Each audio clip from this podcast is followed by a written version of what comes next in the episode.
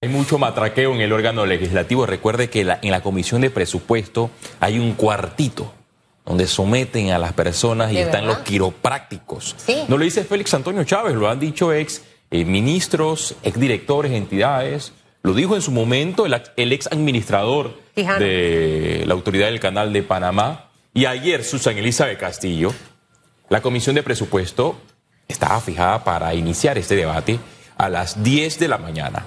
Después de ocho horas y media, se instala la sesión, hay quórum, pero llama la atención que en medio de este, este proceso llegó el ministro de Economía y Finanzas, llegaron otros asesores del Ejecutivo, además del ministro de Salud, Luis Francisco Sucre. ¿Por qué en la Asamblea Nacional, una sesión que debió arrancar a las 10 de la mañana en primer debate en un proyecto tan importante como es el presupuesto general del Estado para la vigencia fiscal 2024 que supera los 30 mil millones de dólares, debe iniciar con un retraso.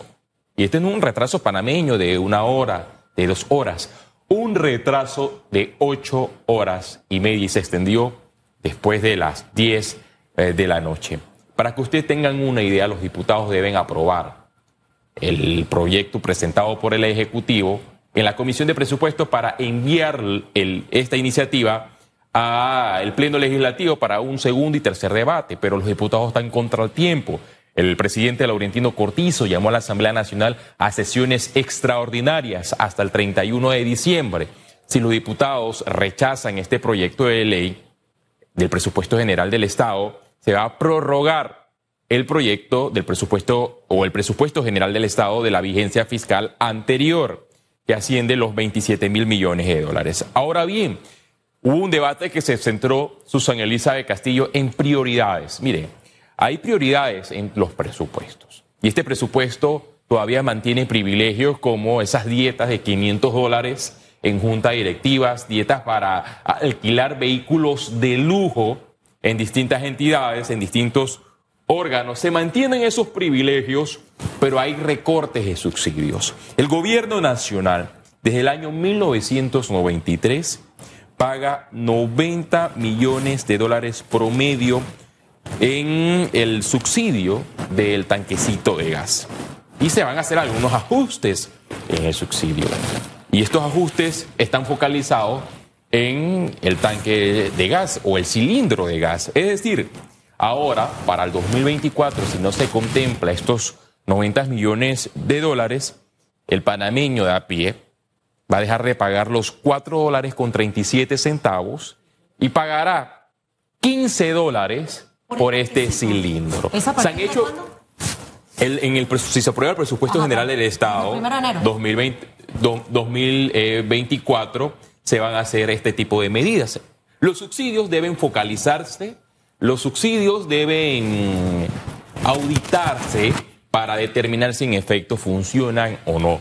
Pero estas medidas de austeridad también deben aplicarse en los privilegios de los órganos del Estado. ¿Cómo es posible que se mantengan privilegios para los miembros de la Junta Directiva? Es más, aquí hay secretarios del Ejecutivo que pertenecen hasta cuatro juntas directivas en distintas instituciones y por cada reunión van a recibir 500 dólares en dieta. Entonces, ¿cómo podemos medir una medida como esa, que se mantengan los privilegios y al panameño de a pie, que se gana la vida honradamente día tras día, reciba una, un recorte, por ejemplo, en este subsidio del cilindro? Hay personas que sí, en efecto, deben pagar los 15 dólares, pero yo me refiero al panameño de a pie, al que no tiene los recursos necesarios y se va a ver afectado. Además, el gobierno hace alarde de 20 millones de dólares para el presupuesto del oncológico.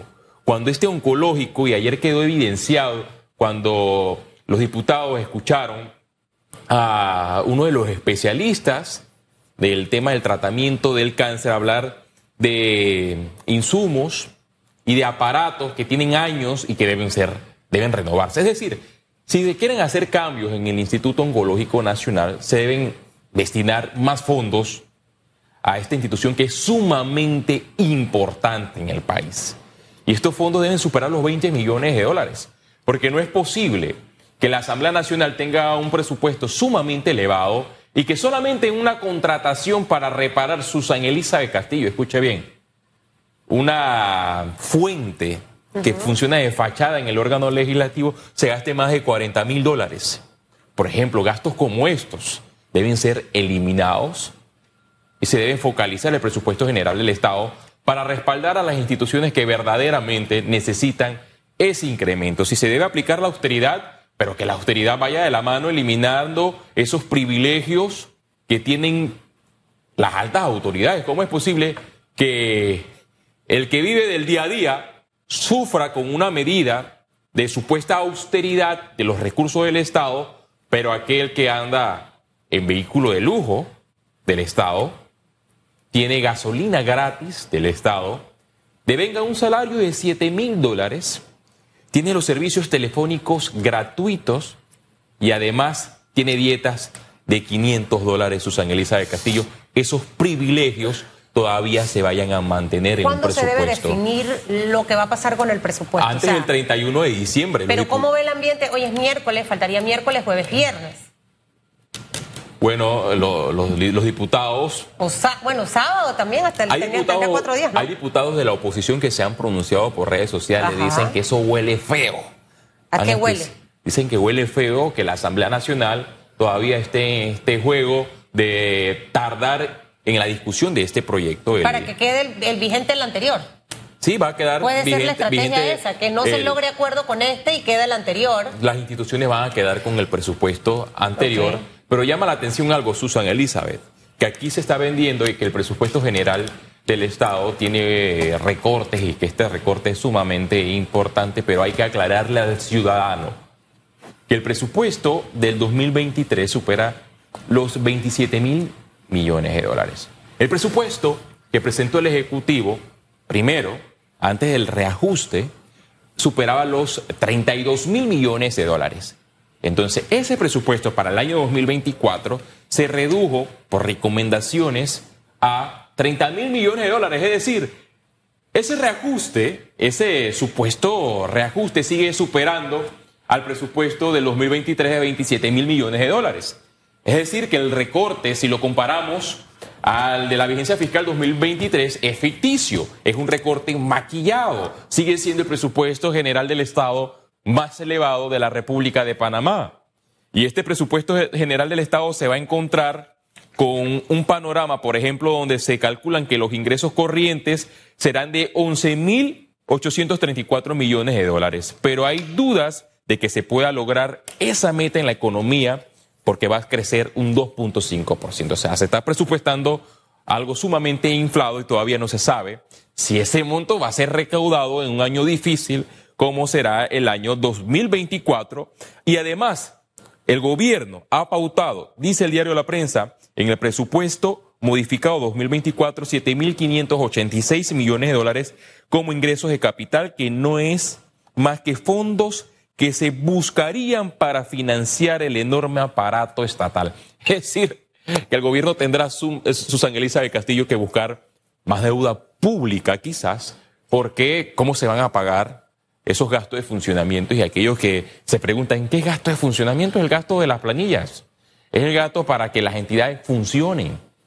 Y el gobierno con una deuda, el Estado panameño, voy a usar esta frase, el Estado panameño que somos todos, tiene una deuda que supera los 47 mil millones de dólares. Y vendrá un gobierno el próximo primero de julio del año 2024 que tendrá obligadamente que buscar más deudas si no se toman medidas para eliminar muchos privilegios y aplicar una verdadera austeridad que en su momento este gobierno del presidente Laurentino Cortizo dijo que iba a aplicar con el recorte salarial, pero los honorables diputados de la patria que están en la 5 de mayo dijeron que esa medida violaba la Carta Magna, se transformaron en abogados constitucionalistas.